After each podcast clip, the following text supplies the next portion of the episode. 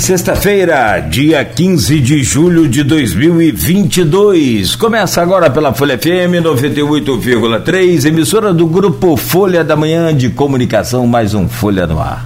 Trago bom dia agora no programa do Aloysio Abreu Barbosa, né, na bancada conosco esta semana. Aloysio, sempre bom, é importante e honrosa aí a sua presença para a gente falar desse momento, principalmente é, é, político, econômico, essa coisa toda que né, a gente está vivendo, essa polarização, todas essas dificuldades que o país passa, o Estado e também aqui a nossa cidade e região.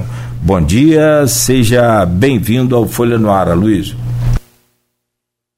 Bom dia, sobretudo você, ouvinte, prefiro telespectador do Folha no Ar.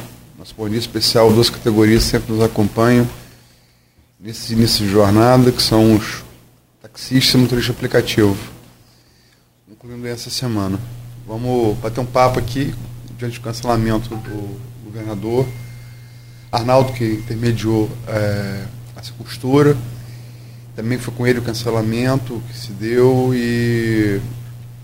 Enfim, parece que foi uma churrascaria, depois passou mal, o Arnaldo vai falar melhor, eu não sei, eu sei o que o Arnaldo me disse. Mas vamos fazer um panorama aqui sobre Campos, sobre o estado do Rio e sobre o país, né? nesse, nessa, nessa ordem. Sim, exato. Arnaldo Neto, bom dia também, um prazer, uma honra contar com sua presença nessa bancada. Aliás, é, o, o, o VT ficou bacana, bonito, né? Já vai estar tá essa campanha nova aí da, da Folha FM, né? Já em, aprovado devidamente, já vai estar tá sendo veiculado aí essa semana. Bom dia, Neto. Opa, bom dia Nogueira, bom dia Luiz, Beto aqui no estúdio, bom dia sobretudo a você, ouvinte da Folha FM. É, como o Aloysio adiantou, o governador, é, desde terça-feira, confirmou a entrevista, a equipe de assessoria do governador Cláudio Castro, só que a gente está tentando essa entrevista desde, desde janeiro e dessa vez foi o contrário, o assessor que veio me procurar falando que tinha data disponível para sexta. Aí eu perguntei ao Luiz como que estava a semana e confirmamos que poderia ser na sexta. Né? Isso na terça-feira à noite. Até ontem estava em contato com o Nogueira também, né? a equipe da assessoria, da assessoria, que seria por Skype, por videoconferência. Então, ontem, já no finzinho da tarde, à tarde ainda perguntei, ah, tudo certo, podemos divulgar aqui. Né? Aí, no finzinho da tarde, veio a informação que teve um encontro com vereadores, depois teve um almoço numa churrascaria, e depois desse almoço o governador se sentiu mal e resolveu cancelar toda a agenda da manhã de hoje, né, incluindo essa entrevista aqui. Como Nogueira falou no início do programa, é, uma nova data agora não é possível porque vamos entrar em período eleitoral. A partir do dia 20 começam as convenções, na próxima quarta-feira. Então a gente não sabe se vai conseguir encaixar com todos os governadores nesse período. Por questão de isonomia, se não conseguimos com todos, obviamente não vamos marcar com nenhum. No segundo turno, um eventual segundo turno que se desenhe aí, a gente vai comentar isso no próximo bloco. Nesse eventual segundo turno, aí facilita, porque são apenas dois candidatos, e aí a gente pode tentar encaixar essa entrevista na agenda, Nogueira. Aliás, vamos falar no segundo bloco também, já começou a diminuir o número de pré-candidatos a governador. Mas a gente fala sobre isso no, no segundo bloco. O, o, esse primeiro bloco a gente comenta sobre essa crise Câmara e Prefeitura, que segue e que vai né, é, persistindo. Tem uma. Pois não, Luiz? Não, posso inverter, a gente combinou de fazer assim, mas tem a Anice, que é a nossa ouvinte, uhum. ouvinte, quanto mais aqui, é, fiel do programa, né, lá de São da Barra, um, um abraço Nice. Acho que como a gente está aqui, só nós, a gente pode interagir mais com, com, com o ouvinte, né? Ela coloca aqui, é a manchete do Folha 1, que você citou aí agora, e é a situação do garotinho. É, eu vou dar minha opinião, depois passo para você, para vocês quiserem comentar. É, pode ser? Claro. Sim, perfeito. Mas o garotinho é simples. É, com... Depois que Bolsonaro, presidente Jair Bolsonaro, é, Moro se exonerou do, da, Ministério, Bolsonaro falou, eu acabei com a Lava Jato, ele de fato acabou com a Lava Jato. Tudo aquilo, todos os, todos os, os políticos presos, ou pela Lava Jato, ou na esteira da Lava Jato, é chequinho. É impossível se imaginar chequinho em 2016, sem a Lava Jato começar em 2014, não existiria uma coisa sem a outra. Né? É, todos os políticos, Arruda em Brasília, Garotinho é, é, é, no Rio de Janeiro, é, aquele gordinho ex-ministro de Lula que foi pego com dinheiro no apartamento. Gedel. Gedel Vieira de Lima na Bahia. Todos os políticos vão voltar à cena. Né? É, e até porque também, chequinho, diante da PEC Kamikaze, quer dizer, Congresso atropelando a, a lei eleitoral que não permite você fazer incremento de programa social nos 100 dias anterior ao pleito, que é o princípio que gerou chequinho, você botar 41,2 bilhões na, na, na, no mercado pra, nesse período de 100 dias da eleição, hoje estamos 79 dias é, exatamente hoje, é até piada, né? Com todo respeito. É, e garotinho, o fato é que é, foi na sexta-feira retrasada, estava 2 a 2 o julgamento no Supremo sobre as provas. Qual o julgamento? É, o julgamento das provas da, Che, da Chequinho em Thiago Ferrugem. Mas, logicamente, que o que vale para um vale para todos. Como o Arnaldo lembrou, e você também, Nogueira, o princípio da isonomia, em que impede a gente de fazer é, entrevistas com, com candidatos, o mesmo princípio do, do, do judiciário. O que vale para Ferrugem vai valer para todos, né? para todos os demais. Tiago Virgílio, Garotinho, todos eles. Então, é, o, de, o de Ferrugem subiu primeiro. Estava 2 a 2 na segunda turma do, do, do Supremo. Dois votos é, pela nulidade é, do Lewandowski, que é o relator, de Gilmar Mendes. Dois votos pela validação, ah, e dois votos pela, pela, pela validação do ministro de Sofaquim e do ministro Nunes Marques. Faltava, faltava de André Mendonça. André Mendonça, na sexta-feira, é, foi de noite, na noite de quinta, aliás, e na sexta-feira retrasada, anuncia que foi votou pela variedade. Então, votou pela variedade, até entrevistamos aqui, foi no dia 1 de julho. A entrevista aqui naquele dia Clarissa, garotinho. Que estava claramente abatida, sabia da, da, da decisão que, que tirava os, os direitos políticos do, do, pai. A gente saiu daqui, isso estava definido. Logicamente, que ela, como ela falou aqui, podia haver mudança de voto até dia 5 de agosto. Todo mundo foi trabalhar, você fez aquela piada sua, boa sexta, boa sexta, Arnaldo, vamos uhum. trabalhar igual dois condenados. Aí, todo mundo da redação. É, aí, ó, um passarinho vai me cantar, Luiz. Nunes Mac vai mudar o voto. Eu falei, 06, são fanfarrões, não vai mudar, vai mudar nada. Então aguarda aí. E Nunes Marques retirou o voto realmente. Aí mandou print, retirou o voto. Falei, pelo amor de Deus. Você sabe que ele alegou? Eu sei, ele alegou que, que entrou errado. Eu sei, eu, a assessoria eu vi o que a assessoria justificou. É, só que entrou errado dias antes. Ele só mudou no, no, depois da Mendonça. Quem sou eu para duvidar da integridade de um ministro do, do, do, Supremo? Mas, pelo amor de Deus, né? Pelo amor de Deus. Né? Como diria Caio, Caio Júlio César, a mulher de César não basta ser honesta, precisa parecer honesta. Né? Isso é valente de Cristo, continua valendo hoje. Mas, enfim. Mudou, aí depois voto, voto pela nulidade. Perfeito, aí mudou. Isso na sexta-feira. Três manchetes num dia. É, e eu. eu até brinquei com essa fonte minha. Eu falei: se o Nunes Marco mudasse o voto de novo, quando ainda você é o promicídio, que eu vou lá matar o Nunes Marco, eu não aguento mais ter que mudar isso toda hora. É, enfim, lógico que é uma figura de linguagem. Como diria Bolsonaro, é uma figura de linguagem. É, não, não vou dar uma de, do, do aquele ex-procurador-geral ex da República, o. É, que falou que ia entrar armado no STF para matar Gilmar Mendes. É... Faquin? Não, não Faquin não. O... É. o da época da Lava Jato, meu Deus. É, o do, do de Dilma. É... Mas acha, eu achei que está. Enfim, 3 a 2 Pode mandar os votos até 5 de agosto? Pode, mas eu acho muito difícil depois de rever a volta toda algum ministro provocar mais reviravolta no caso. É, o Supremo está dizendo. Rodrigo Janot. Rodrigo Janot, é. Que falou que é armado para dar um tiro nos Marques. Mas ele falou literalmente, minha, minha, o, o, é, no Marcos não, perdão, Gilmar Mendes. A minha com o Nunes Marques é uma figura de linguagem igual do presidente Jair Bolsonaro. Mas aí, é, enfim, o nome está dizendo Supremo, Tribunal Federal, Supremo. Se o Supremo decidiu isso, e isso ficava no DGA5, o que todos os tribunais inferiores, e todos no Brasil são inferiores a ele, acho que acima do Supremo só o Tribunal Penal de A e a Corte da ONU, não imagino outros, né? ou talvez a OEA, que o Brasil pertence, OEA, ONU e, e Corte de Haia. Eu não vejo nada superior ao Supremo, né? como leigo. É, todas as decisões é, que foram tomadas em instâncias inferiores vão submeter à decisão suprema, por óbvio, tem que se submeter.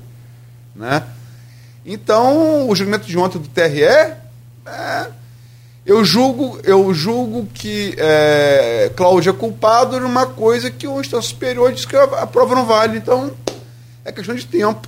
A se manter essa decisão do Supremo nisso, é questão de tempo para cair essa condenação do TRE, a está tá elegível.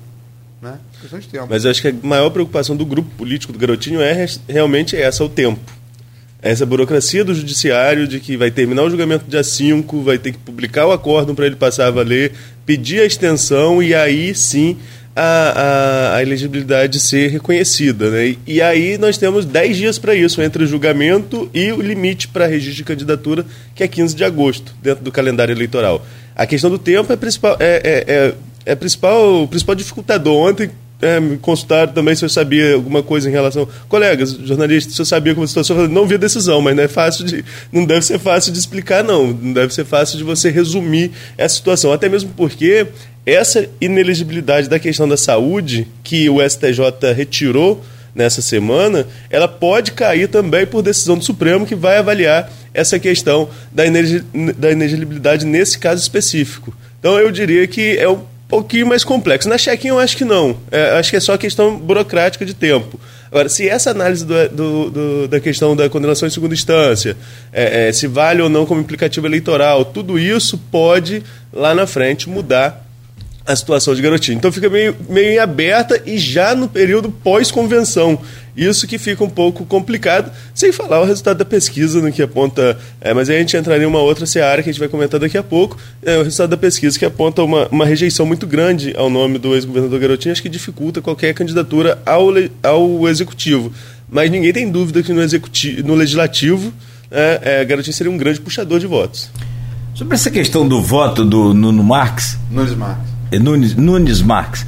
É, a Luiz foi muito feliz quando ele fez a pergunta que é Clarissa, de que ela é simpática e claramente não esconde de ninguém, a, ao presidente da República, o Jair Bolsonaro.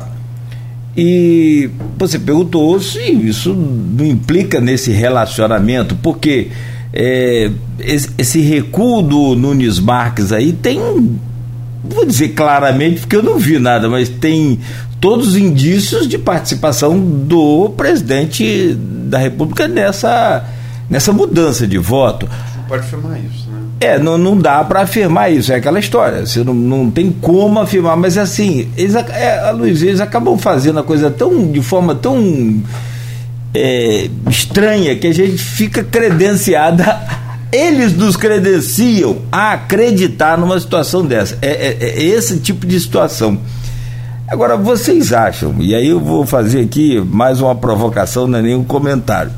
É, vocês acham que essa, é, é, esse, esse medo, então, suposto aí, vamos dizer assim, é por conta do poder de Garotinho, não de ganhar as eleições, porque ele não aparece bem nas pesquisas, e você citou bem, Arnaldo, a rejeição dele passa de 50%, acho que 53, 55 em alguns momentos. Aí eu pergunto a vocês dois, vocês acham que a preocupação é por conta dele tirar, não ganhar, mas dele nem ter chance de passar para o segundo turno, mas atrapalhar a candidatura do Castro? É, vamos fazer o seguinte, vamos mudar então. É, é inevitável, inevitável. que entrar na, na, na realidade é, não vai ter jeito. É. É. Vamos, vamos, vamos Vamos fazer isso? Sim. Até porque nós vamos segurar o Ibope porque a câmera está pegando fogo. Então o ouvinte não desliga. Daqui a pouco vem câmera aí. Tô brincando. Mas aonde não está pegando fogo? Onde? É, onde? Pra onde, onde que o fogo não está pegando? Rapaz, a gente parou até de falar da guerra na, da, da, da Ucrânia. A Ucrânia é aqui. É aqui. É desse jeito. Kiev é aqui. É. Mas eu falei isso aqui quando eu voltei pra, de férias da Sessão da Fona. Eu, pô, eu falei, estou em Kiev, não estou em Campos. Né? Mas, enfim, é... a pergunta sua, desculpa. Se a preocupação, então, em, esse voto do Nunes Marques né, sendo mudado aí, é por conta do garotinho atrapalhar o, o, o Castro? Eu vou, eu vou só, é, para responder essa pergunta, eu acho o seguinte, garotinho atrapalha muito o Castro, porque disputa o mesmo voto. E garotinho, cá pra nós aqui. Alguém que.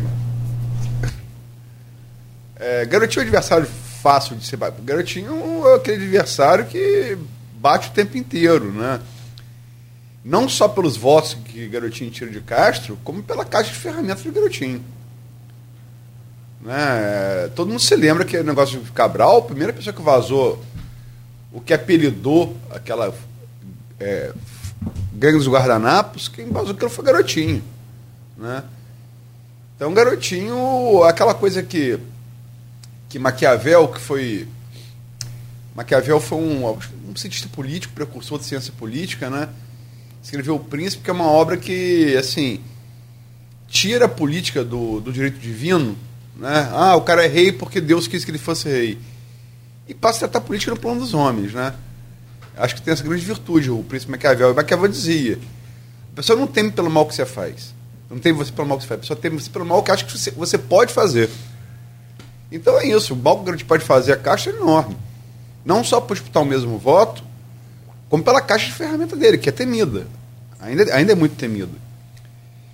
E quem está no governo sempre tem, sempre tem, né? Sempre tem área de. área de. É vidraça, né? Agora, eu me permito só discordar do Arnaldo, e falo como leigo, ele também fala como leigo. Mas primeiro recurso que tiver no, no, no, no Supremo, aí também, aí, olha só, acho como você disse, o julgamento, a mudança de Nunes Marques é estranha. E explico de novo, por quê? O voto dele não se deu na quinta-feira como o André Mendonça. Se o voto dele, o primeiro voto estava errado, ele, ele podia ter. Pô, ele está vendo o voto dele sendo registrado. Ele, ele não, ele não, é, é, ele muda o voto e alega que o voto foi registrado errado. Só que ele só viu isso depois que formou maioria pela, pela validação das provas. E o suposto é estranho, muito estranho, muito estranho, muito estranho. É, e suposto é, é, decisão do Supremo, decisão do Supremo. Acabou. Acabou. Qualquer, qualquer pedido de HC eleitoral do coisa vai, vai, vai ser conferido, acho que de, de, imediato. Eu não vejo, com todo respeito, e aí melhor porque eu, você falar um jurista, essa grande dificuldade, não. Acho que. É, você tem decisão do Supremo, você tem ali que pode mudar? Pode mudar. Mas você tem, o fato que você tem. Como você tinha, a gente estaria falando aqui hoje, se o Nunes Marcos não muda o voto, tem possibilidade dele é, transitar. Nós, nós, quer dizer, é, chama, chama no, no judiciário transitado julgado, mas nós entender como se verdade absoluta fosse. Como eu acho que o contrário também vale, entendeu? Então me permite discordar só dessa dificuldade que está colocando. É, o que, o que eu acho que preocupa, inclusive, é o grupo é o tempo. O julgamento só termina no dia 5, o último dia de convenção. No, o julgamento está aberto ainda, embora não há, não há nenhum caminho de que vá, ninguém vai mudar mais o voto, né? ninguém, ninguém aventa isso, não há essa possibilidade sendo discutida, mas é, é, é, o prazo mesmo do próprio julgamento, que termina no último dia de convenção. E aí, como que o partido vai reagir? Na instabilidade, no espelho do dia. Porque costuma-se dizer que registro eleitoral se, é, é feito com o espelho do dia. Hoje, é, é, o, é, o, próprio título da Folha, né? É uma, é uma inelegibilidade momentânea. É, nesse momento, aqui, 5 de agosto, último dia de convenção, qual é a situação de Garotinho? Hoje, inelegível. A condenação da Chequinho em segunda instância aqui, essa, essa decisão de ontem do TRE, o deixa inelegível. É a situação de hoje. Que já é, é um julgamento que já está prejudicado, concordo na, na questão jurídica até, embora a gente fale como leigo, como jornalista, né, na questão já está prejudicado por uma decisão superior, que é da, da, da, da maior corte do país, e que só precisa ser referendada na questão do prazo. Baseado nisso aí, posto por você e, e também no que o Aloysio falou, que é claro, é, ele não pode conseguir um habeas corpus para tentar. Houve essa discussão no próprio TRE. O, o desembargador. Você entendeu? Para liberar ele é... e, e, fazer a convenção. Caso ele perca lá na frente, então cancela. Justamente, houve essa, essa conversa a, ontem no TRE. Agora, tem um outro detalhe. E o partido vai arriscar queimar o um nome assim? Cara, eu acho que essa decisão do Bivar é do Assemineto. Essa decisão que vai tomar a governador vai tomar é Bivar e Assemineto, que são, respectivamente, os, os comandantes do DEM, Assemineto, e Bivar do PSL, que se uniram para fundar a União. Né? E eles vão pensar, como disse aqui quem que disse isso? Não foi disse aqui não, disse numa entrevista na Folha. Jorge Gomes Coutinho, na Folha do jornal. Ou foi aqui? Nem me lembro mais agora. Foi aqui, eu confundo tempo rádio ou, ou, jornal. Mas é verdade. Quem, quem, acho que foi aqui, acho que foi aqui, nesse programa aqui. O Jorge, o Jorge Gomes Coutinho, que é assistente político, professor da UF. Quem vai fazer a conta é conta de Congresso. Né? Isso vai atrapalhar fazer bancada ou vai, é, ou vai ajudar? Como? Por quê? É isso que vai definir. Eu acho que é, eles têm em Vaguinho, é, prefeito Belfor Roxo, eles quem? Os garotinhos, grande aliado. Belfor Roxo é um município da Baixada Fluminense, como todo município da Baixada denso, literalmente. Né? Eu acho que é o maior trunfo que eles têm. Se bem que você pesquisa, no qual a gente vai falar também, é, reforça um pouco a posição de Clarice. Clarice parece terceiro lugar para senadora, mesmo tendo dito aqui naquele primeiro de julho que não é quem quer, que vai ser candidata à reeleição deputada, né? É, mas agora, o que eu acho em relação a isso é o seguinte também. É, é, é, é, é por isso que às vezes as pessoas criticam o, o judiciário. Eu não estou justificando as críticas, mas como é que o TRE, sabendo que tem uma decisão superior pela nulidade, vota pela condenação? A não ser que você queira, se você queira marcar a oposição. Olha, eu vou até. É, tá eu vou, eu vou até me submeter, mas olha só, eu penso diferente. Mas é, é, é, é, só reforça esse sentimento de insegurança com as, com as instituições que quem está tramando um golpe à, à, luz do dia contra a democracia quer, quer semear. Ah, confiar a instituição, a instituição decide uma coisa, decide outra, prende Lula, solta Lula, prende garotinho, prende a Ruda, prende a Del, solta, solta os três, agora pode disputar a eleição. Só e, e, isso em rede social, né? espalhado. É, eu acho que é, a, a, a, adesão do, do, TRE, se existe adesão do Supremo, ah, cara, vota de acordo, né? Até como o Ronaldo falou, por causa, da exiguidade de tempo. Agora, quem vai tomar essa decisão são Luciano Bivar, de quando vai ser a convenção. Luciano Bivar e, e, e, e. Né? Vou tomar essa decisão, vamos ver. É, aguardar agora aí a. São duas decisões, uma do, dos dois políticos que você falou e outra do, do TSE. Ô, gente, saiu uma pesquisa aqui, Luiz, e você publicou essa semana lá no seu blog, e aí a gente quer entender um pouco mais, porque pesquisa é um, é um retrato, é uma, uma fotografia do momento, né? Mas você tem aqui algumas é, é, dicas, algum, algumas é, entrelinhas aqui que você vai entendendo de que forma um determinado candidato pode avançar né, diante de, do outro, mesmo com esse placar aqui empatado. A pesquisa diz aqui, rapidamente, só os dois, depois você detalha para gente. É, foi da Genial Quaest é, primeiro turno, Cláudio Castro, 24%, Marcelo Freixo, 22%. A Antônio Garotinho aparece com 6%, Rodrigo Neves, que agora, aliás, já conta com Felipe Santa Cruz, né? No, aliás, Luiz, nós cantamos esse fechamento aqui quando? Quando o Felipe veio aqui e quando o Rodrigo, não lembro se falamos isso com o Rodrigo, mas com o Felipe nós falamos. E estava bem, naquele momento, estava bem é, é, em voga isso aí, estava em evidência. Você, você fecha com, é, com alguém, pode fechar com o Rodrigo, enfim. Ciro Garcia tem 2%, Felipe Santa Cruz 2%, Eduardo, não quer dizer que agora então o Rodrigo Neves estaria com 8%, né? Somado aqui o, o apoio do a chegada do Felipe Santa Cruz. Transferir voto, ganhar votos é difícil, transferir. Paulo Ganime tem 1%, Coronel Emil Laranja 1%, indecisos 10%, branco, nulo e não pretende votar 24%. Luiz, eu gostaria que você fizesse uma, uma esmiuçada aí desses números e de outros números que eu não falei aqui. Eu, eu falei por último, Arnaldo, você chegou a ler a matéria, vou deixar com você para abrir. Não, acho que a eleição, a eleição do Rio, assim como a nacional, ela já parece bem cristalizada, segundo as pesquisas, a, a polarização. A polarização Freixo-Bolsonaro, é mesmo que se repete com Lula, Bolso, Freixo, Freixo Castro, desculpa, se repete com Lula-Bolsonaro, que a gente vai falar um pouquinho mais na frente. Mas tem esse fato novo que o Nogueira levantou, que é essa união do PDT e do PSD, que chegou a se aventar lá atrás, é, inclusive, o Rodrigo Neves foi a, foi à reunião de lançamento do, do de pré-candidatura do Santa Cruz. Depois houve ali um, um, um desacordo, né? o pessoal, cada um seguiu para o seu lado.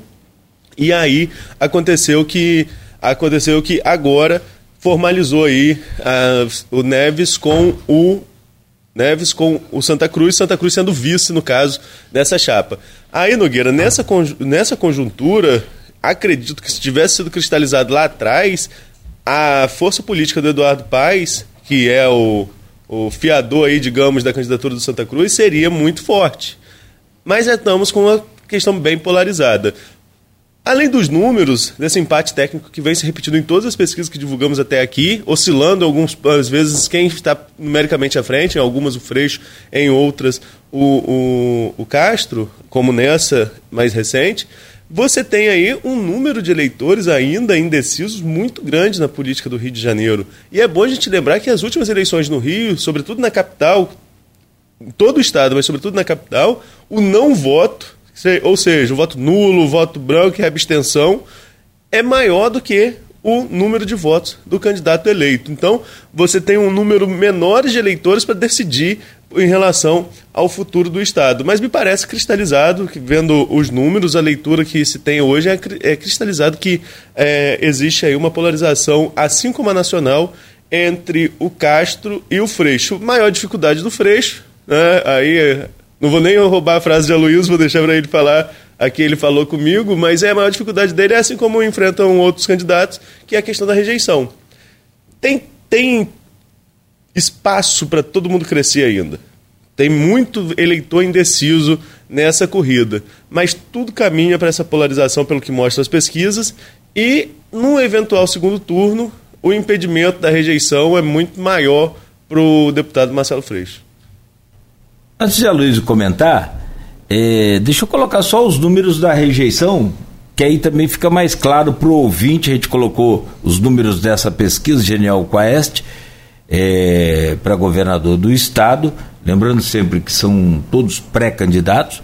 Mas aqui na rejeição, essa pesquisa mostra Antony Garotinho com 70% de rejeição, Marcelo Freixo 41%, Cláudio Castro, 27%, Rodrigo Neves, 22%, Felipe Santa Cruz, 17% e Paulo Ganime, 9%. Ó, Luiz, esses números aí, você que cobra a eleição desde 89 e conhece também como ninguém essa interpretação aí de, de números de pesquisa que, que eles representam, na verdade, esse momento.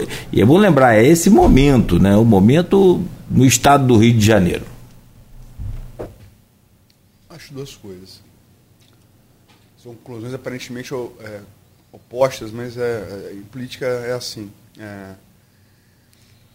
eu tenho uma opinião que assim, a, a armadilha que Freixo caiu é uma, é uma é, Freixo tá, assim, os, os números vão vocês falaram os números da Quest que eu fiz ontem. Vamos lembrar outros números. Datafolha, 29 de, de junho a 1 de julho. Né? É, com garotinho, cenário com garotinho. Freixo 22%, Castro 21%. Outros, todos somados 28%. Genial Quaest, é bom comparar a de, a de que saiu ontem, divulgada ontem, é, com a que foi feita em maio. é, Freixo aparecia com 18% e Castro com 25%. Quer dizer que Freixo cresceu. E Castro patinou. Comparando o mesmo instituto, a mesma metodologia. É muito claro isso. Né? É, falando na ginecoeste anterior, não de ontem. Exame ideia, feito de 10, 10 e 15 de junho.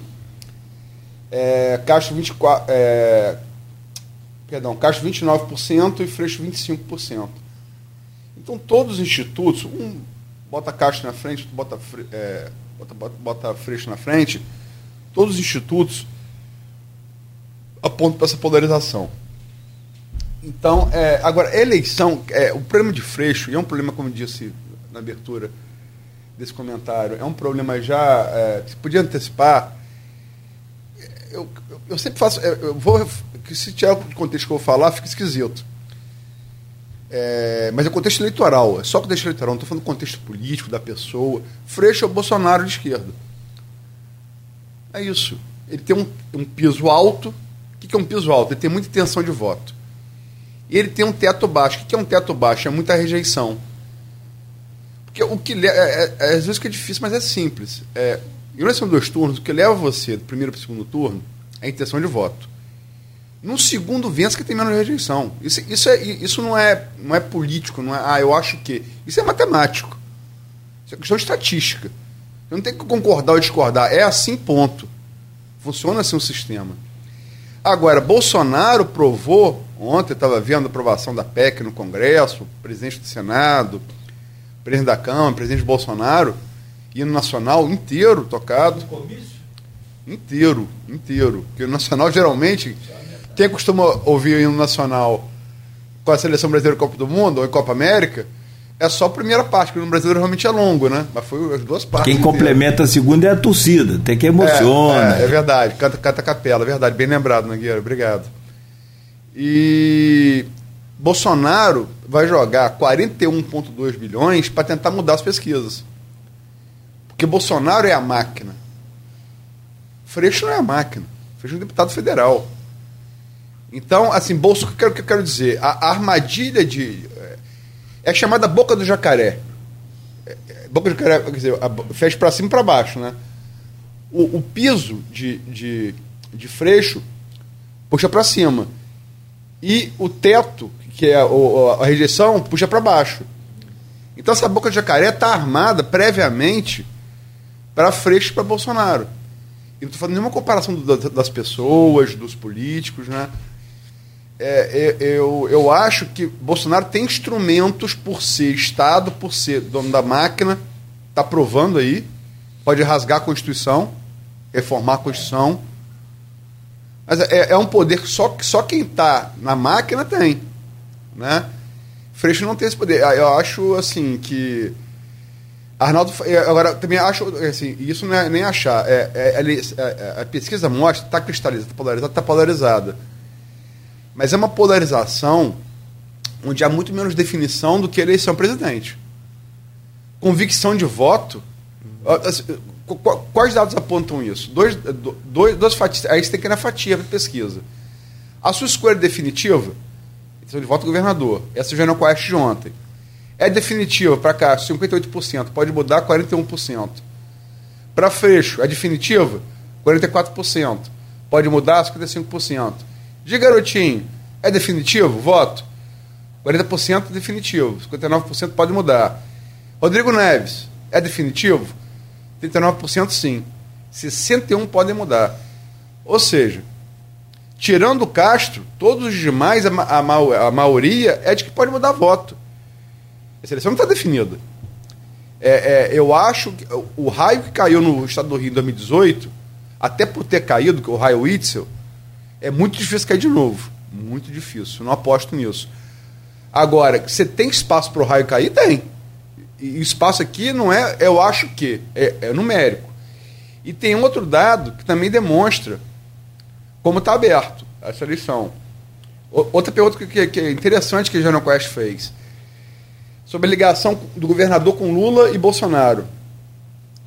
Você prefere o governador nem ligado a Lula, nem ligado a Bolsonaro. 36%.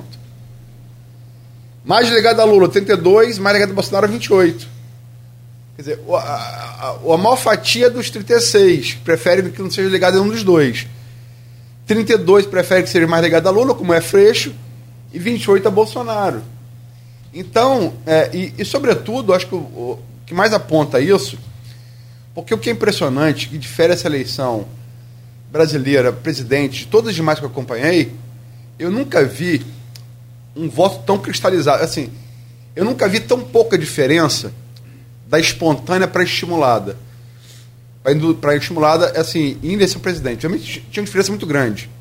O que quer dizer isso? Que a espontânea, aquela. Nogueira, você vai votar em quem? Eu não digo quem são os candidatos. Você, você já tem cabeça. Você, cabeça vai, é, você, você, você, já sabe quem você vai votar. A, a, a, a induzida eu levo, são, são esses aqui os candidatos. Pá, são esses candidatos. Apresenta os nomes. Eu nunca vi, é, eu nunca vi o que eu estou dizendo, não há de fato, e isso tem analistas no Brasil inteiro falando, uma diferença tão pequena entre espontânea e estimulada presidente como é nessa eleição. Nunca houve isso.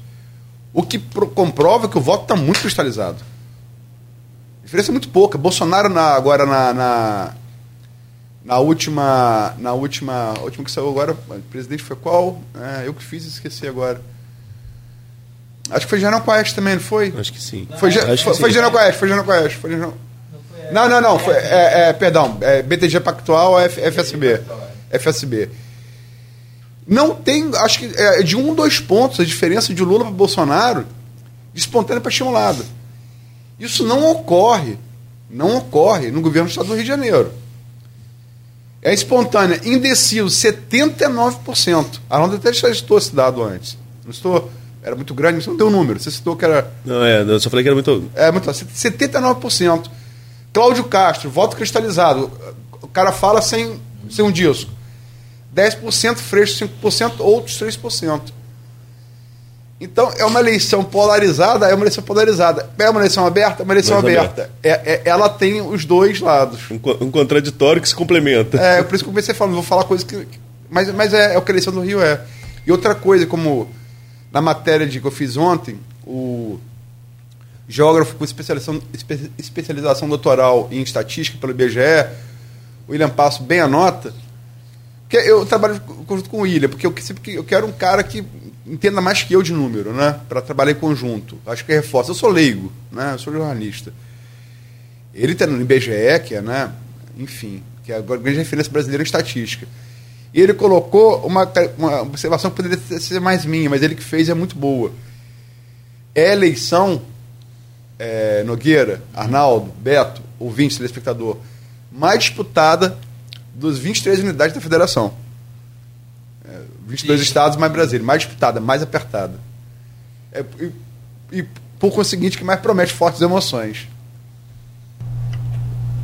Não sei se vocês vão concordar, já são 7h51, a gente já pode caminhar para fechar, mas é, é, o, o, Castro tem uma dificuldade maior do que o Freixo nesse cenário político por conta de conhecimento, popularidade.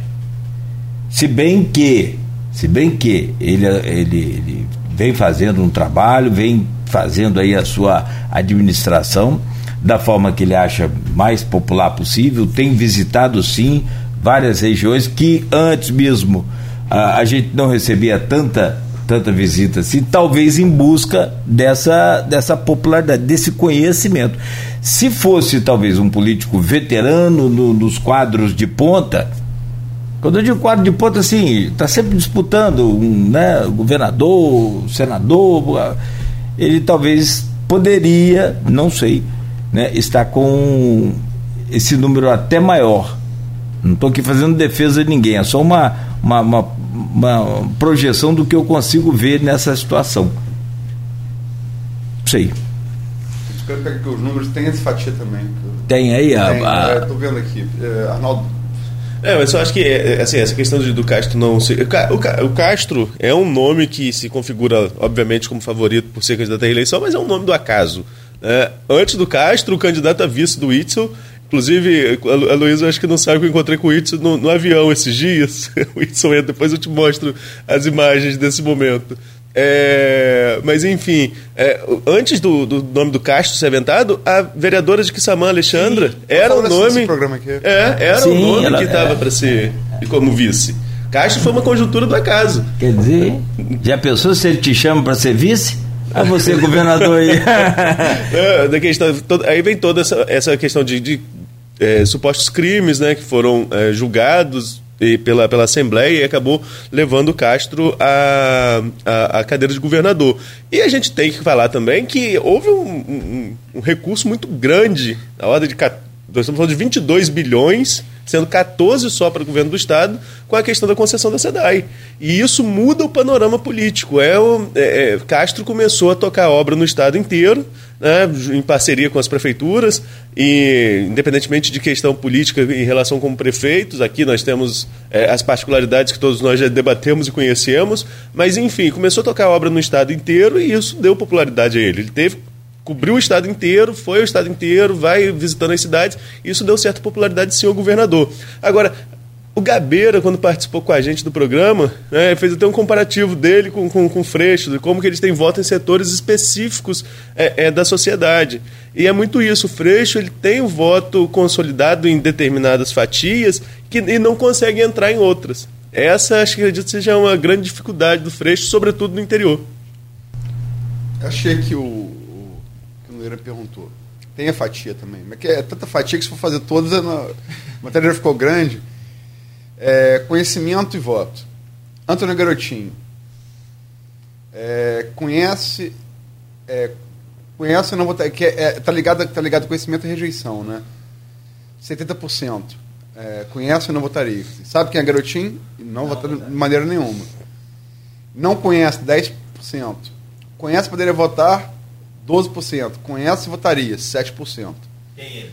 Antônio Garotinho. Antônio Garotinho. Vou repetir, Antônio Garotinho. Conhece, sabe quem é, e não vota de maneira nenhuma, 70%. Não conhece, 10%. Conhece, poderia votar, 12%. Conhece e vota, 7%. Marcelo Freixo, é, conhece, sabe quem é, e não vota de maneira nenhuma, 41%. Não conhece, 31%. Conhece é, e poderia votar, 17%. Conhece e vota, 10%. Cláudio Castro. É, aí a diferença é muito grande, né? Quer dizer, o terreno a ser explorado por ele. Uma campanha competente. É, conhece, não votaria é, 27%. Não conhece, 42%. 42%, quer dizer, quase metade da população do Fluminense não conhece o governador. E o que é um terreno para ser explorado imenso, que, que Freixo tem 10 pontos de diferença sendo deputado. Né? Freixo 31. É, conhece, poderia votar 16%. Conhece, vota 13%.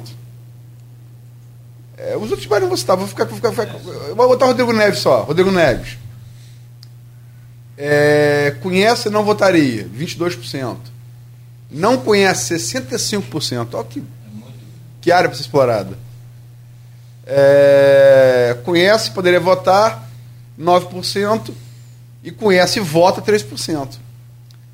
Então são, são, são, são, são áreas imensas para explorar para quando começar a campanha, né? Depois da convenção. Ó, só para não. Garotinho não tem. Freixo tem menos. Castro, para um governador, tem muito. Muito, muito. Arnaldo citou das camadas que um consegue entrar e outro não consegue. Aqui em Campos nós temos um exemplo disso.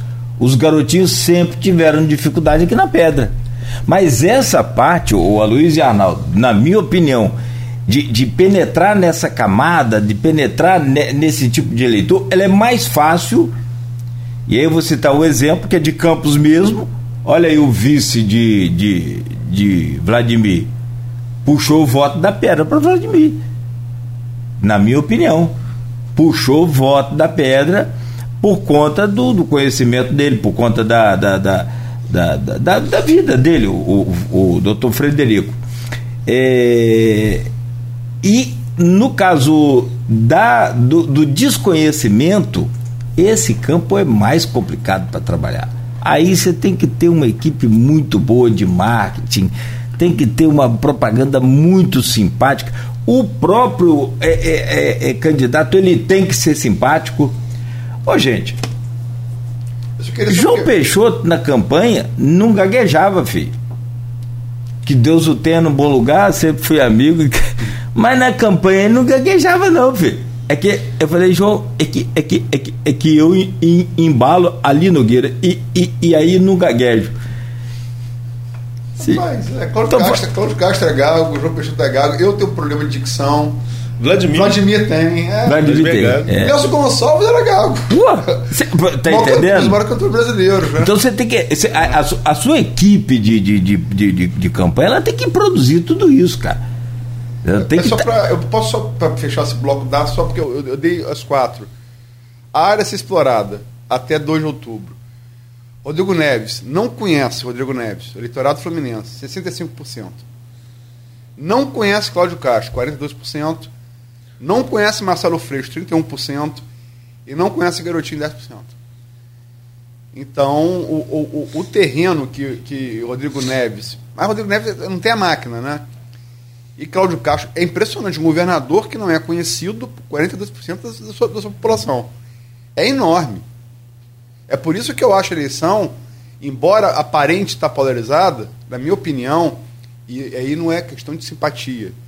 O problema hoje, você, quando você vai e fala uma coisa, parece que você está defendendo o candidato. Não, não, não, não. É, é, acho o segundo turno muito desenhado entre, entre, entre Freixo e. entre Castro e Freixo. Agora, acho o problema de Freixo muito complicado. Muito complicado. É a boca do jacaré. Né? E é, Castro tem a máquina, Arnaldo citou os 22 bilhões da SEDAI, dividido entre estados e municípios que aderiram ao programa de privatização. É, e Castro tem, esse, tem a máquina, quer dizer, ele tem a motosserra e tem a floresta virgem na frente. Que floresta virgem? 42% da população que não sabe quem ele é.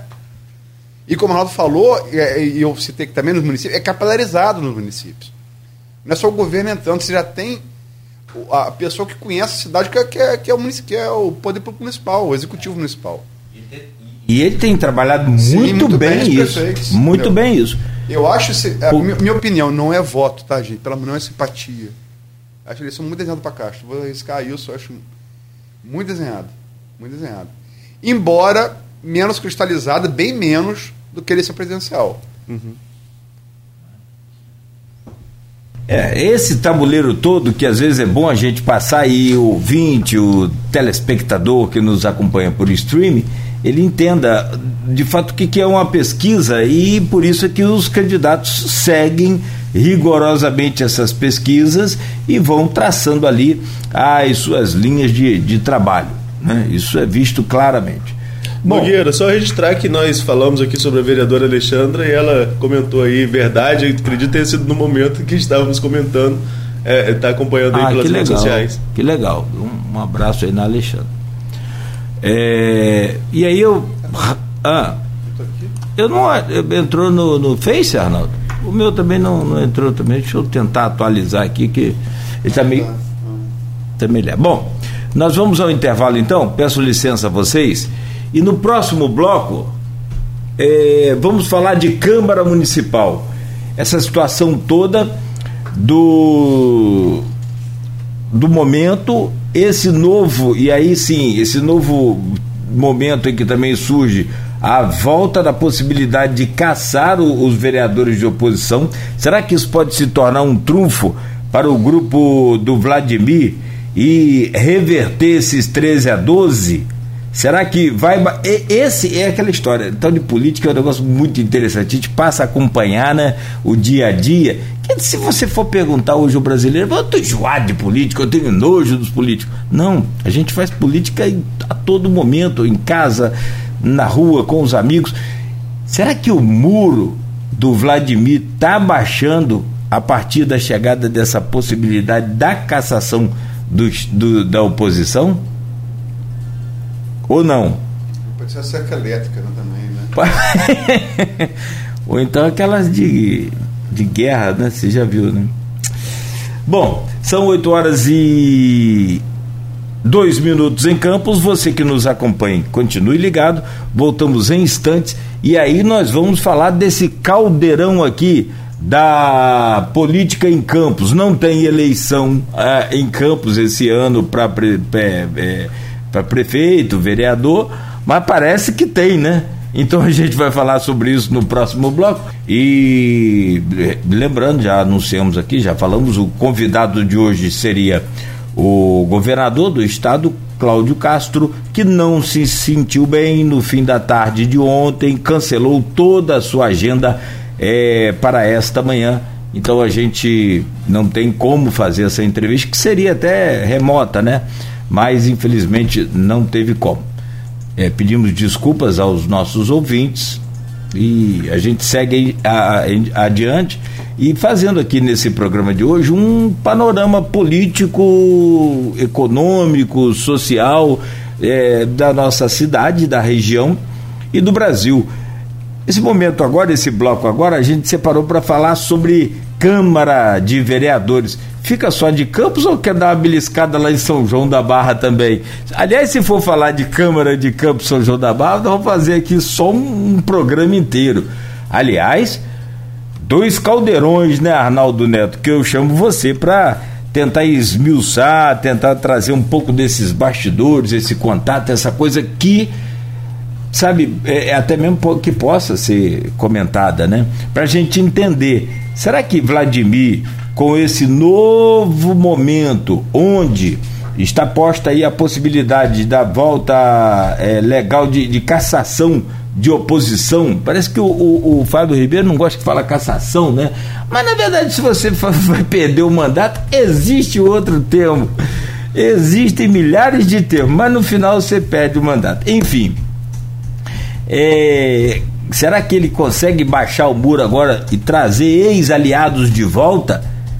Diz que política pode tudo, né? Como diz Paulo Feijó, até boi voar. Arnaldo, é com você. Eu acho muito difícil ainda. O cenário não, não mostra muito isso não, sabe, Nogueira?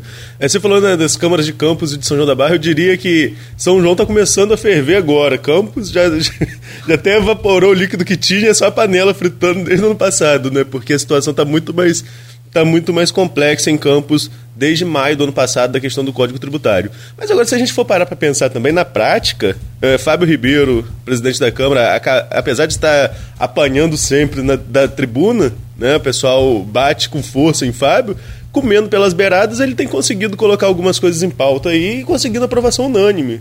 É, até porque são pautas que são de interesse do servidor, são de interesse da população. Então, a gente pode falar aí da unanimidade em relação à questão do transporte, teve essa aprovação dessa semana da, do, do, piso salarial dos agentes comunitários de saúde e de, de endemias. Enfim, mesmo que levando muita pancada durante todas as sessões, é Fábio, que é o principal articulador ali, quem pauta as sessões, nesse momento tem conseguido aí uma certa tranquilidade para aprovar essas questões. Lembrando que a oposição tem a maioria. É, em relação a esse processo do TJ, que o TJ autorizou o prosseguimento, Nogueira, sobre a cassação dos vereadores, seria-se um trunfo né, se, o, se a base governista conseguisse é, puxar alguém da oposição meio, meio que numa condição, ó, a gente vai aliviar aqui. É, e nos bastidores, essa conversa é, começou a circular, inclusive por parte da oposição. A oposição já se blindou antes. Quando o TJ começou, divulgou essa decisão, a oposição já começou a marcar seu espaço, falar, olha, nenhum dos três aqui vai aceitar essa questão de negociar apoio em troca de aliviar esse processo. Desde que houve a decisão do TJ, a Câmara não se manifestou ainda em relação a se vai prosseguir ou não com o processo. Fábio Ribeiro, em algumas entrevistas, inclusive aqui ao Folha no Ar, disse que abriu esse processo lá atrás para trazer os vereadores de volta à Câmara, para que eles pudessem é, é, retomar as sessões que estavam paradas há mais de um mês em protesto da oposição sobre a anulação da eleição da mesa, eleição que foi vencida, sim, no voto por Marquinho Bacelar, líder da oposição, mas por uma questão regimental acabou sendo anulada. É claro que regimento é interpretativo e aí dá uma, dá uma série de discussão aqui, se a gente traz jurista que vai analisar de uma forma, outro vai analisar de outra, mas o que Fábio tem sempre dito na, nas entrevistas é que até agora o judiciário tem concordado com as decisões da mesa. Até agora, até o presente momento, todas as decisões da mesa, tanto no processo de cassação quanto na suspensão da eleição da mesa, tiveram o aval da justiça quando a justiça foi consultada. Por quê? É uma questão interna interna corpus, né, no, no juridiquês. Ou seja, é uma questão que se resolve na própria Câmara. É, não é o judiciário que vai intervir. Acredito que, se houver a cassação, e aí coloco aqui como opinião que sou contra a cassação pelo motivo que foi levantado, que foi essa questão das faltas dos vereadores em um movimento de em um movimento de, de protesto contra a, a, anulação da eleição da mesa, mas se houver, essa, se houver essa cassação, acredito que aí sim o judiciário vai intervir, com fato concreto. Ó, vereador foi cassado. A minha dúvida em relação ao judiciário é a seguinte: eles caçam um determinado número de vereadores, realizam a eleição da mesa e aí? Vai anular a eleição da mesa desse período também que os vereadores foram caçados? Essa é a grande questão, é a questão do tempo entre o recurso ser julgado e o, o, o mandato ser tomado de volta. Isso numa eventual cassação né, numa eventual cassação. Agora, será que ela vai acontecer mesmo? Que esses processos vão seguir? Vão ser processos separados? Vão ser processos juntos, todos julgados juntos? É, são várias questões que ainda precisam ser discutidas. E acho que a gente tem até que trazer aqui, convidar para estar aqui com a gente, já teve em outras oportunidades, o procurador da Câmara, o Bruno Gomes, que para ele esclarecer o desdobramento em relação a isso. É, até mesmo porque foi a Procuradoria quem recorreu da decisão da, de, de piso que havia anulado esses processos de cassação, porque havia ali uma certa inconstitucionalidade pela visão do juiz local em relação ao que foi colocado, que foi essas cinco faltas, são essas cinco faltas consecutivas no dentro de um mês. Para o judiciário, para o juiz local, deveria ser respeitada a questão nacional, que é um quarto das sessões durante o ano, e aí o número é um, é um é pouquinho diferente é, em relação a essas cinco dentro, cinco dentro do mês. Então não valeria a regra municipal, que está na lei orgânica municipal. Mas isso é parte do jogo jurídico. No jogo jogado, na política, a oposição tem firmado pé e diz na tribuna que não adianta tentar cantar com um dos vereadores que não vai conseguir, que o grupo está muito unido. É fácil ter um grupo unido tendo o apoio que você tem por trás, né? Queria ver se não tivesse um apoio forte por trás, politicamente falando, se estaria tão unido assim. Mas, enfim, é, a verdade é que hoje é, os processos estão autorizados a andar, e há essa autorização sim, mas nós não temos como afirmar aqui, enquanto imprensa ainda, qual é a real possibilidade desses processos terem um desfecho ou não.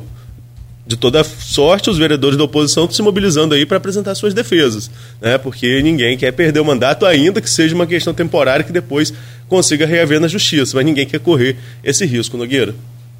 É, é aquela história, tem o, o jogo jogado e tem o, né, os bastidores. Então a gente entende muito bem e com todo respeito, Juqui, Ju, é, é, Frederico Barbosa Lino falou aqui essa semana. O vereador quer é, é benefício para a comunidade dele. Então, de onde eu vou conseguir benefício para minha comunidade se eu sou vereador? Sou legislativo. Eu não sou executivo, eu não executo, eu só legislo, ou seja, crio leis, fiscalizo. E aí você fala, da onde vem? Vem dos poderes executivos. No caso desses dois grupos em campos, um lado que é alimentado pelo Vladimir e, naturalmente, isso eu estou falando são coisas legais, tá, gente? Tem nada aqui de ilegal, nada de, de, de, de suborno, não é isso. É apoio político em troca de benefício para a população, o que é extremamente legal, normal e necessário. E de outro lado, tem o, o hoje o que você né, fala então do grupo de oposição alimentado pelo Bacelar, Rodrigo Bacelar, que como ex-secretário de Estado fez um trabalho muito bom. Aqui, pausa Rapidamente, Arnaldo e Aloysio, para massagear nosso ego. Atenção aí, hein? Bom dia a todos. Com ou sem entrevistado, o Folha no Ar dá um show de debate político. Acho que até as eleições poderia ter mais debates assim, sem convidado mesmo. Vocês são sensacionais. Muito obrigado, Dr. Charbel Cury sensacional é o senhor e que nós agradecemos, né, Arnaldo? Com certeza. Agora, o, o, o, Arnaldo, deixa eu prolongar um pouco mais com você. Daqui a pouco a gente, eu volto aqui, a Luísa. Você quer falar? Daqui eu, eu, eu ia provocar, Arnaldo, aqui, mas você fala, depois eu provoco.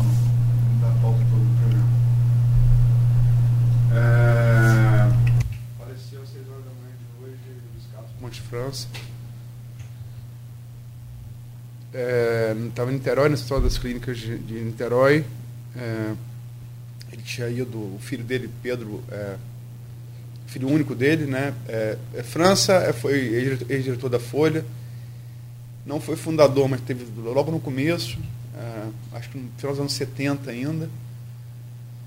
E saiu nos anos 90 para 2000, tá 15 mais 5, só 20 anos. Estamos, é, foi isso mesmo, início dos anos 2000.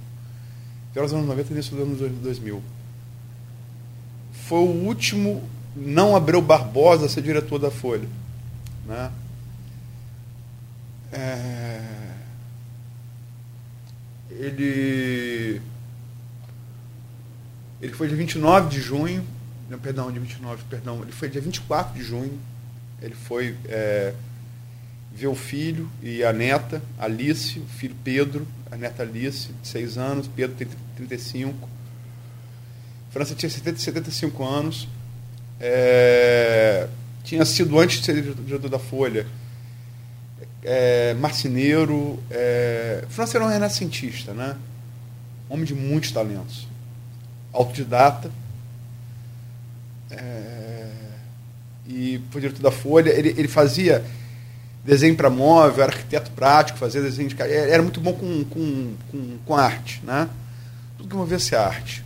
Homem de uma cultura incrível, vastíssima. Meio calado no primeiro contato, mas assim, com tiradas mordazes que te desarmavam completamente. Muito sensível. Eu tô meio. É, eu gostava muito dele. É, ele era casado com a minha madrinha, Paula. Enfim, é, depois que saiu da Folha, ele trabalhou é, durante acho que uns 12 ou 15 anos na Unimed, com marketing, e trabalhou mais recentemente, acho que uns 5 anos, na Fundação Benedito Marques, que é mantenedora do Hospital Escola Álvaro Alvim e da Faculdade de Medicina de Campos.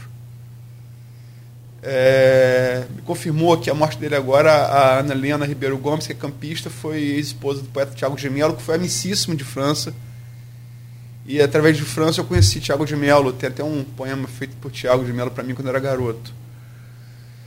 Ele vai ser enterrado, Paula, esposa dele, está me confirmando aqui. Ele vai ser enterrado em Niterói, no cemitério Parque da Colina. Era cremado. Né? Vou falar o que de França? É um momento difícil, sim. É um amigo muito querido, entendeu? Amigo muito querido que. Enfim. É uma referência para a Folha, para a geração mais nova, vocês que não conheceram.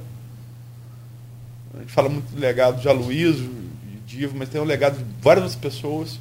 Pereira Júnior, Andral Tavares, França, é, Cláudio César Soares, graças a Deus está ainda vivo como minha mãe, é, é Cristina Pereira, né, enfim. É, a perda de um amigo, uma pessoa incrível, um homem, uma cultura assim, pô, muito vasta. É, um grande companheiro de copo. Eu tive com ele agora, a gente tomou um, umas lá no, no, no Amin, a gente marcou de se encontrar, fomos só eu e ele para botar o papo em dia. E por acaso eu estava com outra pessoa. Ali, é, eu moro na Pedro de Góis, então estou sempre na, na. Hoje o vovó dizia que era toca dos amigos na tempo do saudoso Roberto também, que já fez a passagem. E aí cheguei lá acompanhado e encontrei com, com França e Celso Cordeiro Filho. É aquela coisa melhor, você não foi a última vez que a gente se viu. E aí é, ficamos conversando sobre a vida, sobre política, sobre a loucura que está o país. A pauta não muito diferente do, do, do que a gente está tendo aqui hoje no programa, só que mais informal, né? E ficamos conversando e comendo torresminho e tal. É, eu estava com fome, comi o torresmo desde todo. E aí depois comprei outro para poder repor, porque eu cheguei com fome do trabalho. Enfim, cara, França, onde estiver, irmão, vai em paz, deixou um grande legado, marcou muito quem te conheceu. Uma disse, Paula, seu companheiro de 50 anos, levou a vida que quis levar, muito talentoso, bebeu todas. É... Vai em paz, meu irmão, vai em paz. Fica seu exemplo. E estamos aqui no seu legado, no Grupo Folha. É, faz par, é o seu legado também. Não é pouca coisa. É muito, muito lamentável. E, aliás, Luiz, Arnaldo, é você que nos acompanha, nesses últimos tempos o que a gente tem mais feito é se despedido de grandes amigos. E aí, né, esses últimos dois anos, a pandemia nos levou aí, né, grandes amigos, somos mais de 670 mil pessoas no, no país, mas grandes amigos, não é o caso do França, né? Mas com certeza a gente já está com o coração partido por outras, eh, por outras partidas. E aí vem mais essa e de fato não é, não é, não é fácil resistir não. Então eu não tive a oportunidade de conviver com o França. Estou buscando aqui tentar é, é, ligar o nome à pessoa, mas eu me lembro, acho que dele, antes do, do, do, do dessa última passagem que você falou, foi na Fundação Benedito Pereira Nunes. Nunes, é, é. do Álvaro Mas do... antes ele passou pelo marketing da, da Unimed, eu não foi isso? isso. Né? Então, você, então, tô, revivendo, é, é, é, repetindo o que você falou. Então, eu acho que eu me lembro dele nessa época do marketing da Unimed. Mas é, nossas condolências, nossos sentimentos aí profundos e, sobretudo, votos de que Deus conforte aí toda a família nesse momento de dor, de dificuldade, que tenham muita paz aí e que fique com o que ele deixou de bom. Como nós estamos ficando aqui, como você falou, Luiz, com o legado dele. Né? Bom, registrada essa, essa perda. A gente tenta seguir aqui o programa, são 8h28. Você volta a comentar sobre a Câmara, quer fazer o intervalo, a gente. Porque muda toda a harmonia. Fala da Câmara de Campos é até. É. No... Enfim, eu acho. É, só a Câmara de Campos é. A Arnaldo fez uma boa explanação, tem ocupado mais Câmara que eu. E a parte, a parte jurídica a parte política, ele chamou jogo jogado. Se bem que o jurídico também deixa de ser jogo jogado, né? Eu acho o seguinte, acho a pacificação muito difícil. É porque, um, porque tem, tem gente dos dois lados que lucra com a briga. E esses lados operam muito para que essa pacificação não ocorra.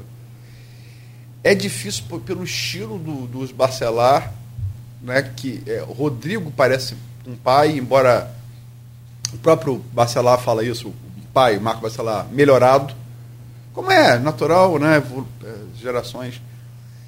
É... Embora Vladimir não tenha o mesmo. Vladimir não tem é, o mesmo. Essa coisa briguenta do, do pai. Vladimir não puxou. Vladimir é, é mais um, um ânimo mais brando.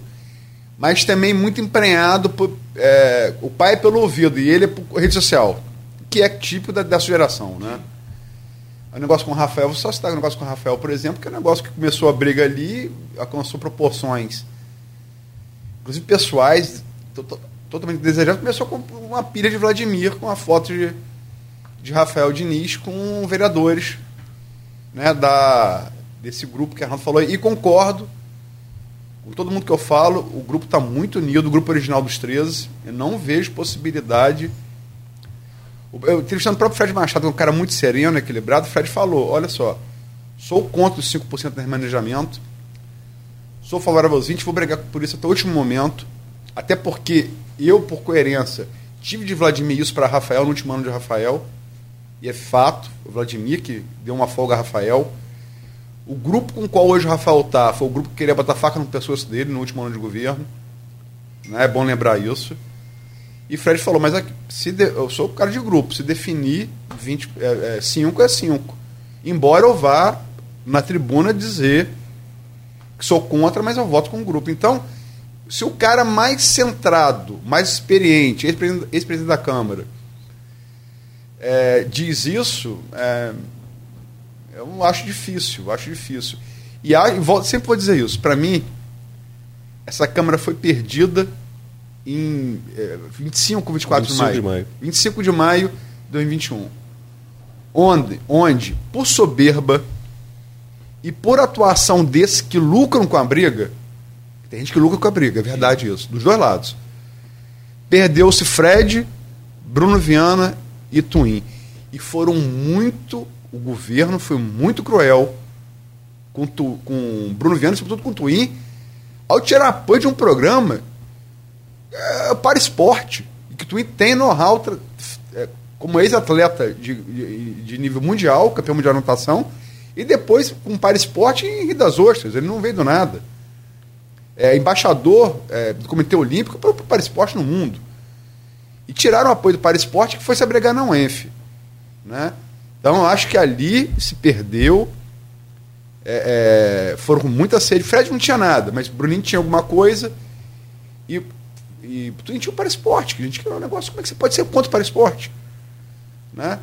E acho que ali foi perdido da Câmara. E, e vou fazer uma avaliação para fechar isso. Até falei esse dia com a pessoa do governo. Tudo é com o homem ele e suas circunstâncias. Dizia um filósofo que França gostava muito, o filósofo espanhol, que até a França que me deu para ler a primeira vez, foi é Ortega Gasset. É um grande filósofo do século XX. Eu aconselho a leitura a todo mundo. É a frase mais famosa dele: o homem é ele e suas circunstâncias. O homem não é só ele. Ele é ele e o meio que o cerca. Né? Você faz uma coisa dependendo de uma circunstância, faz uma outra coisa dependendo de outra circunstância.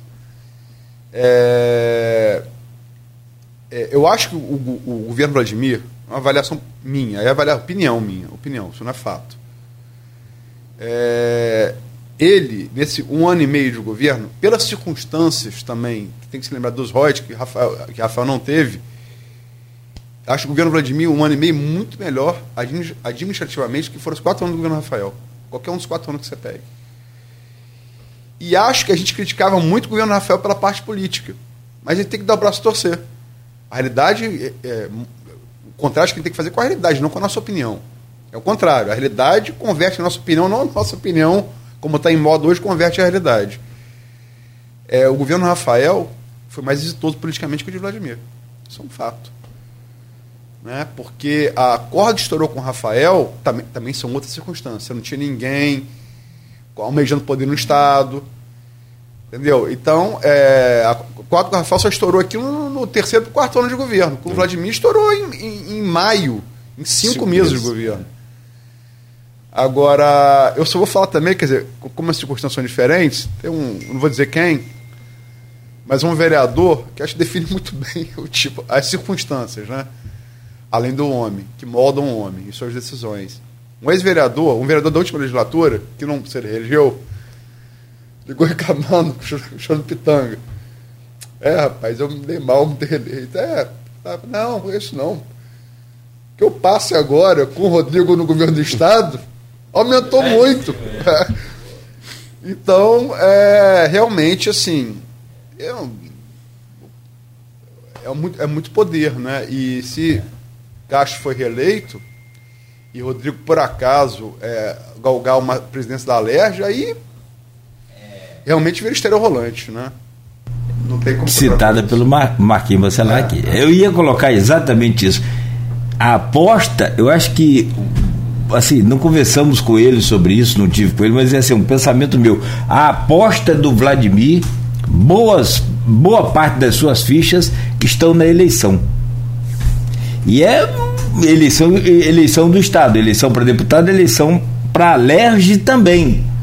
Porque tudo que se cogita aí é caso o pré-candidato citado por Aloysio, esse exemplo, é, o pré-candidato Rodrigo, Rodrigo Bacelar venha a concorrer e ganhar as eleições, ele é um forte candidato à presidência da Lé. E se Castro ganhar, ele pode ser sim, mais, fortalecer mais ainda.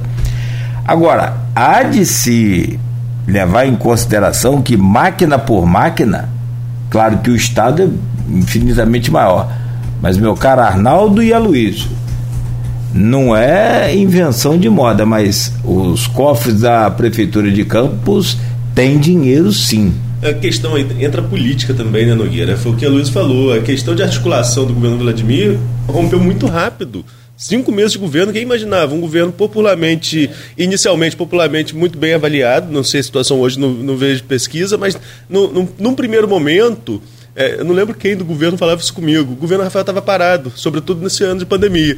Se, se o governo só pintasse os meio-fios, já, já era alguma coisa que estava fazendo e chamava a atenção da população. E estava nesse momento. É, limpando rua, é, pintando meio fio, começando a planejar tapa-buraco, né, tudo que era muito criticado na gestão Rafael Diniz. E aí perde essa, essa maioria da Câmara de forma muito rápida, a maioria que chegou a 23, a 24 na eleição de Fábio, teve a pacificação, só Marquinho foi contra, se absteve, nem votou contra, se absteve na votação da eleição de Fábio Ribeiro a presidente, e cinco meses depois se perde, se perde essa conjuntura. E aí algumas declarações, às vezes, ecoam muito na casa. Na entrevista de Vladimir aqui do dia 24 de junho, a expressão que ele usou aqui, que se os vereadores não aprovassem a questão do transporte, é, ia parecer que tem jabaculê, esse jabaculê é ecoado na Câmara até hoje, to, em todas as sessões desde a posteriores a 24 de junho. E pegou, e assim, e o pessoal vai para cima mesmo e sempre lembram desse jabaculê. E aí quase que atrapalha ali a articulação que Fábio, como eu falei, estava indo pelas beiradas para aprovar a questão do transporte. Né? Mas como eu disse, tem gente também que lucra com isso. Né? É... Todo mundo sabe quem foi o vereador que entrou, no, que entrou gabinete dizendo que queria ser sócio do governo. Todo mundo sabe quem é. Estou afirmando que todo mundo sabe quem é. Quem disser que não, que, que não sabe é mentiroso. E querem usar isso como, como leitmotiv para justificar também a polarização. Como eu disse, tem muita gente que lucra com essa briga e com prejuízo da cidade. Porque é o produto dessa briga. Quem está falando aqui, motivo jurídico, motivo político, mas o produto é que a cidade perde. Né? Oposição perfeito, tem que ter oposição, todo governo tem que ter oposição, é democracia. Agora, o, o, o grau que está alcançando, que já alcançou, enfrentamento físico, parecia guerra de oplita da antiguidade grega, o que eu vi na Câmara Municipal, ninguém me disse, eu vi. Qual a diferença? Os oplitas gregos eram era com espada e lança, hoje é com arma de fogo, fuzil e pistola. Então, é, eu acho que, como diria Lula, sem nenhum demérito, não estou fazendo nenhuma ironia com Lula, mas literalmente menos. Menos. Acho que podia ver dos dois lados. Dos dois lados. Bom, tem, ah, tem um engajamento muito bacana aqui no Face, é, o pessoal comentando e, e é, falando aqui, inclusive o João da Costa Cunha fala, ilustra Luiz, é isso que você falou, bom dia. Você não acha que a oposição está com força em virtude da estrutura do governo do Estado, tendo em vista que o deputado Rodrigo Bacelar tem cargos em várias secretarias do Estado? É o que a gente está comentando aqui, né? É exatamente isso. E outros comentários também aqui, já sobre o França, né? A passagem dele. Fabrício Ribeiro diz que Deus conforte você e a família do França, meus sentimentos e por aí vai. Bom, Arnaldo, você quer falar um pouquinho sobre São João da Barra? Só para fechar esse bloco? Não, você... também registrar, registrar também é, é, com pesar a morte do, do França. É, é aquele tipo de figura que eu também não conheci, mas que eu tenho oito anos de Grupo Folha, né? Então é um nome que é constante na história. Assim como Claudio César, que a Luiz citou, é, é, Pereira Júnior, que também não conheci. Né? São nomes que a gente que está na redação há um tempo, são nomes que a gente sempre ouve. Dona Diva sempre cita quando conversa com a gente sobre a fundação do jornal, é, cita essas pessoas, então a gente sabe a importância é, é, da participação dessas pessoas na história do Grupo Folha, do qual eu estou há oito anos e hoje tenho o prazer de estar aqui junto com vocês nessa bancada. Então a gente é, é, sempre agradece esse legado, embora a gente não tenha convivido e conhecido as pessoas, sabe o quanto essas pessoas se doaram para que o que está hoje de pé é, tenha se consolidado. Então também aqui registrar com pesar a, a, morte do França e registrar sua importância para o grupo de comunicação, o maior grupo de comunicação do interior do estado do Rio de Janeiro. É, agora, se você quiser provocar para falar de São João, Nogueira, e aí, falando como a Luísa, né? São assuntos que até a gente tem que se dar uma respirada para mudar de um assunto para o outro. A Câmara de São João da Barra, a grande questão é a questão da suplementação em 5% também. A Luísa até abordou essa questão no ponto final, né? lembrando que, é, assim como em Campos, a maioria é ligada, é ligada ao, ao Rodrigo Bacelar Lá, o presidente da casa também é ligado ao Rodrigo Bacelar e há essa questão dos 5% sendo discutida. como acompanho os bastidores da Câmara de São João da Barra, posso afirmar que essa discussão já vinha acontecendo há um bom tempo, se iria ou não colocar suplementação em 5%, e a tendência é que a LDO seja votada na próxima semana. Lá como aqui, né, lá em São João, como aqui em Campos, a eleição da mesa está judicializada, lá também teve antecipação da eleição da mesa, a mesa virou, é, impondo uma derrota à então prefeita Carla Machado, que posteriormente renunciou e saiu pré-candidata a deputada estadual pelo Partido dos Trabalhadores, está né, aí é, tentando construir a sua pré-candidatura, mas lá a mesa virou, a oposição virou maioria, e aí é, existem algumas dificuldades para a atual prefeita obviamente. Né? Nós estamos até pré-agendado com a atual prefeita aí para a próxima semana, mas como já pré-agendamos várias vezes e desmarcou, então vamos aguardar um pouquinho para a gente oficializar. É, programa ao vivo tem isso, infelizmente. Sim, sim, sim. Né? E a agenda de chefes de poder acaba, acaba mudando diversas vezes, né? mas enfim. É... O que acontece é que a prefeita é uma prefeita sem experiência política, né? nós sabemos, isso, isso é fato, e ela mesma coloca. Uma, uma das primeiras declarações dela que eu coloquei no, no, meu blog, na posse dela, é que ela nunca pensou nem em ser vice, quanto mais prefeita da cidade. Então ela não tem essa bagagem política que a Carla Machado tinha. Então esse poder de articulação ainda está muito solto. Quem é a pessoa do governo que vai tentar articular com a Câmara. Pelo que fiquei sabendo, o ex-presidente da Câmara, Luiz Siqueira, que é chefe de, chefe de gabinete da prefeita Carla Capucci, tentou. É, tentou ali apaziguar para tirar dessa questão dos 5%. Lá pediram 50% e caiu para 5%. É, é, é, pelo que soube, a Luiz até tentou negociar alguma coisa, a Luiz Siqueira tentou negociar para que não chegasse a esse ponto de 5%, mas não houve êxito nessa negociação e vamos aguardar, né? Nós estamos falando de LDO, tem até a LOA para é, a gente tentar aí alguma pacificação. A tendência qual é para poder mexer na LOA? A tendência, tanto em Campos quanto em São João da Barra, é que o executivo vete o texto que trata dos 5%. Que aí ele ganha seis, seis meses, não, um pouco menos, né? ganha esse período até dezembro, até a discussão da LOA, para tentar um valor ali intermediário, acima dos 5%. Mas se continuar tudo como está hoje, vai ser muito difícil. E aí, se vetar de novo os 5%, é 0% de remanejamento para todo mundo. Aí fica muito mais apertado. Hum, fácil não é não. São 8 horas e 43 minutos. Deixa eu fazer uma pausa aqui, Aloysio, Arnaldo, rapidamente. Você que nos acompanha, senão a gente fica o último bloco aí, igual o presidente da Câmara, um minuto só para votar, para aprovar a PEC.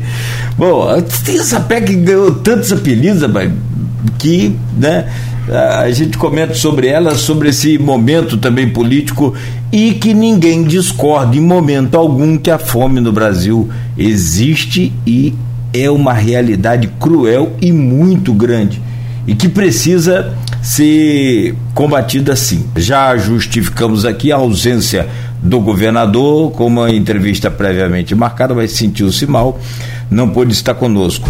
E registramos também, ilutadamente, todos consternados, a passagem e o falecimento do França. Ele que teve importante e significativa passagem aqui pelo grupo Folha da Manhã. O que naturalmente nos deixa aí né, todos consternados e pedindo a Deus para que conforte a toda a família.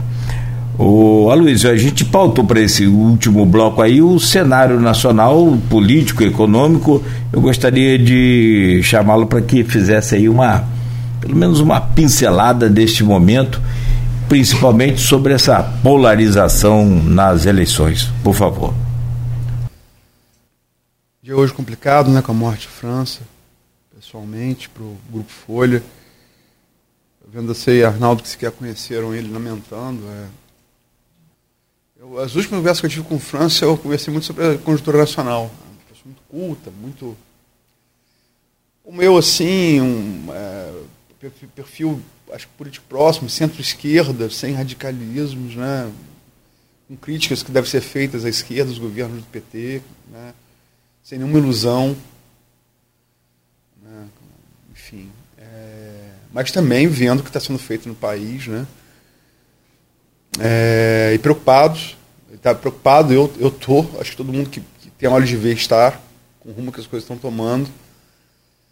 É, assim, cê, cê, Arnaldo falou do contexto jurídico na Câmara e no contexto político, né? Chamou de jogo jogado. O Brasil tem um contexto também é, assim, eleitoral, né? que todas as pessoas apontam uma polarização de, de, entre Lula e Bolsonaro, muito mais do que no estado do Rio, que a gente falou aqui no primeiro bloco, muito mais.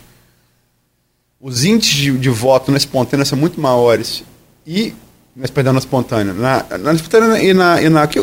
A espontânea não serve tão perto da eleição, são 79 dias hoje para 2 de outubro. Ela não serve para medir nada. O que serve é induzida, aparece o nome dos pré-candidatos. Né? Mas espontânea serve para a gente ver é, quanto esse voto está cristalizado. Porque uma coisa é você citar da sua própria boca, outra coisa é você escolher depois que presta um disco de candidatos. Então, é, a diferença, desde 89, isso não é uma opinião, isso é um fato, Nunca houve tão próximas urnas, mesmo tão próximas urnas, uma distância tão pequena entre, é, entre espontâneo e, e, e, induzido. Na última presidencial que a gente teve, a BTG Pactual é, do Instituto FSB, quase não há diferença. A diferença é, é tá na magia. Quase, quase não há diferença. Isso nunca houve desde 1989. Falando da primeira eleição, a Constituição de 88, primeira eleição presidente. Depois de 21 anos de ditadura militar, né, do governo ali de, que preparou o governo Sarney, era para ser Tancredo, mas Tancredo morreu, assumiu Sarney. É, nunca houve isso. De Collor para cá, com o Lula disputou o segundo turno com Collor, nunca houve isso. É, então está muito cristalizado. E, assim, é, é, as pesquisas de maio e junho, porque o que, o que se esperava? O próprio Ciro Nogueira, ministro do governo Bolsonaro, que é um cara que sabe tudo de política nacional, do Centrão, Ciro Nogueira esperava que com é, a volta do. O que, que houve? Qual foi o melhor momento de Bolsonaro no, no, até aqui? Popular. Agosto de 2020. O que, que houve? Entrou o auxílio emergencial que é que o valor de 400 reais ele capitalizou, mas quem botou 400 reais foi, foi o Congresso, na época dirigido, a Câmara, de época dirigida por Rodrigo Maia. Né? Ele alcançou 36 pontos, segundo a Datafolha, de popularidade, de ótimo e bom avaliação. Ele nunca mais teve essa, essa avaliação. Então, o que, que, se espera? Ah, vou disputar com Lula, que é muito popular, eu vou de novo buscar esse aumento que, eu, que foi assim, tá? Na fotografia, o maior momento que ele teve de popularidade, de aprovação. Vou buscar de novo. Passo, e fez a PEC precatório, que essa coisa de PEC está virando moda. Antes, antes era, era, reclamava de, de, de medida provisória, hoje se reclama de emenda à Constituição. Vejam, perceba a diferença, que é a medida provisória que é a emenda à Constituição. Me lembro dos bons tempos do Fernando Henrique, PT reclamava da medida provisória de Fernando Henrique. Hoje a gente reclama de, de emenda à Constituição. Como é que as coisas mudaram para muito pior. Né? Em todos os sentidos. É... É... Então, ele buscou reproduzir esse melhor momento que ele teve. Voltou ao auxílio emergencial, 400 reais. Só que não foi, as pesquisas não registraram, como registraram em agosto de 2020, não registraram grande elevação dele. Bem verdade que as três últimas pesquisas de julho, é, BTG foi uma delas, a outra foi General Quaest, a outra foi Poder Data, de julho, desse mês de julho, elas dão, apontam um segundo turno que as pesquisas de, de, de a maio e junho não indicavam. A pesquisa, de, a pesquisa de maio e junho, sobretudo as duas, as duas Datafolha, que são o principal instituto do país, apontavam para uma definição em primeiro turno de Lula. Né? A própria Genial que apontou isso em maio, em julho já não apontava mais, não apontou mais. Não tem Datafolha para a gente, gente comparar ainda. O General Quest tem. A própria BTG Pactual estava próxima da definição do primeiro turno. A BTG FSB. E não está mais. Não está mais. Então, ou seja, tem uma pequena recuperação sim de Bolsonaro, como tem uma, assim, na margem de erro. E uma pequena, e uma pequena recuperação, uma pequena queda de Lula. Mas não foi suficiente que o Ciro Nogueira que estava falando, ministro de Bolsonaro, fera de Centrão, sabe tudo de política, projetou o quê? Vai voltar o auxílio, e aí a, a, boca de jacaré é invertida. Lula vai cair, Bolsonaro vai crescer, em junho e julho e Bolsonaro vai passar Lula. Isso não aconteceu. Aconteceu sim uma recuperação na margem de erro de Bolsonaro e uma, e uma queda na margem de erro de Lula. Mas são tendências cristalizadas, aparecem três pesquisas, com metodologias diferentes. Estou falando das 3 de julho. É muito claro isso, você vê as curvas. Né? O que ele quer agora é anabolizar isso. Quer dizer, fez essa PEC é, com 41,2 bilhões para subir de caminhoneiro, é, governador, município aliado. É isso, cara. E é uma compra de votos escancarada. Vamos falar a verdade o que, que é isso compra de votos escancarada com dinheiro público todo no Nacional, ontem no Congresso Nacional. E vamos dar certo, que vamos falar daqui, inclusive é arguído aqui a Jefferson e a Aninha, que são claramente eh, simpatizantes do PT, com a anuência do, do, da oposição da esquerda brasileira, do PT e de seu Lula, que não tiveram peito de, de tentar barrar isso no Senado, onde foi aprovado só com voto contrário de José Serra e no Congresso, se não me engano, só acho 19 deputados que votaram contra. Se não me engano, 19. 14. 14, então, 14 desculpa. 14 deputados que votaram contra. Ou seja, é, é, é, a, Vera, a Vera Magalhães, jornalista do grupo, trouxe um artigo muito bom falando sobre isso. A responsabilidade que é isso. E está achando que não vai dar em nada, olha só. Certeza sobre, sobre essa PEC, a gente só tem uma. Vai acabar de afundar o Brasil, que está tá muito mal das pernas economicamente. Agora, se eu, Arnaldo, você, Cláudio, o ouvinte, o maior cientista político do, planeta, do Brasil do planeta Terra disser que sabe se vai dar certo ou vai dar errado eleitoralmente, está mentindo. Ninguém sabe. A gente vai saber quando esse dinheiro começar a entrar em agosto e, e, e as pessoas registrarem. Aí a gente vai saber. A gente não sabe. Quem disser que sabe é mentiroso. Eleitoralmente que vai, vai render isso. Pode mudar a eleição? Pode. Pode mudar a eleição. Pode não dar em nada? Pode não dar em nada. Ninguém sabe. A gente vai saber em agosto, quando o dinheiro começa a chegar no povo. E é, isso reflete pesquisas. Porque aonde que Lula tem muito mais vantagem sobre Bolsonaro? É na classe C menos DE. E são as, vocês principais atingidas por, por, por, por, por esse. Que é a compra de voto. É um chequinho, um chequinho em, em escala institucionalizada em escala nacional. É isso que é. Muito pior, muito pior. Chequinho ficou troca, é, virou trocadinho. E para piorar mais a situação do Brasil, e nessa. É, vou, vou pegar a sua frase, compra de votos cancarada. Ah, Luiz, nós fazemos eleição aqui há mais tempo que a Arnaldo, até por conta da nossa idade. E em rádio, a lei é um pouco diferente de jornal, ela é muito mais. Aqui é uma outorga né, federal, então você tem que cumprir rigorosamente. Eu já pesquisei, pra você ter ideia, rapidamente assim falando, só para fechar aqui, o, o, todas as rádios têm até dia 20 para se cadastrar nos TRS e do, do TSE.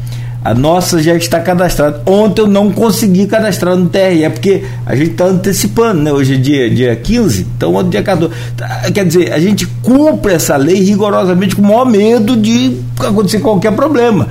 Você imagina isso aí que você está falando?